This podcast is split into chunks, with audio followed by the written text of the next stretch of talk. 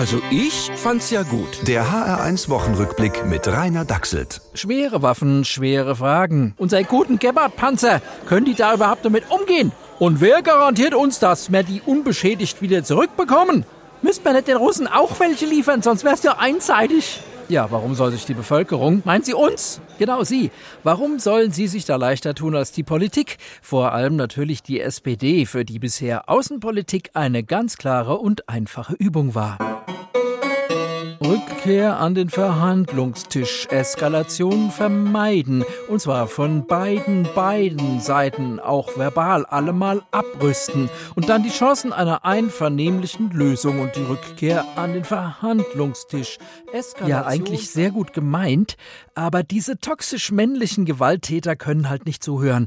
Feministische Außenpolitikerinnen wissen auch, was dagegen hilft. Tausende Panzerfäuste, Flugabwehrraketen Stinger, Fliegerfäuste Strehler. Im Für die grüne Basis wäre es natürlich perfekt, wenn auch ein paar Elektropanzer dabei wären.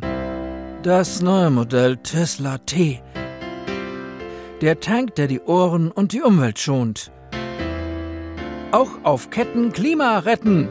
Ja, so würde der Wochenrückblick klingen, wenn Elon Musk die ARD auch noch kaufen würde. Darüber macht man keinen Spaß. Wo kommen wir dahin, wenn reiche Leute sich einfach Medienunternehmen kaufen können? Da kommen wir dahin, wo wir vorher schon waren. Twitter zum Beispiel. Schon frühmorgens lesen ehrenamtliche Helferinnen und Helfer jeden Tweet und korrigieren mit Hilfe von Wikipedia und einem Expertenteam der amerikanischen Volkshochschulen Sachfehler hat nicht so funktioniert. Und wer weiß, wenn Elon Musk aus dem Laden auch noch Geld macht, dann kann er sein nächstes ehrgeiziges Projekt durchziehen. Russland kaufen, den bisherigen CEO entlassen und Meinungsfreiheit einführen. Viel teurer als Twitter kann es nicht mehr sein. Also ich fände gut. Der HR1 Wochenrückblick mit Rainer Dachselt. Auch als Podcast auf hr1.de. HR1. Genau meins.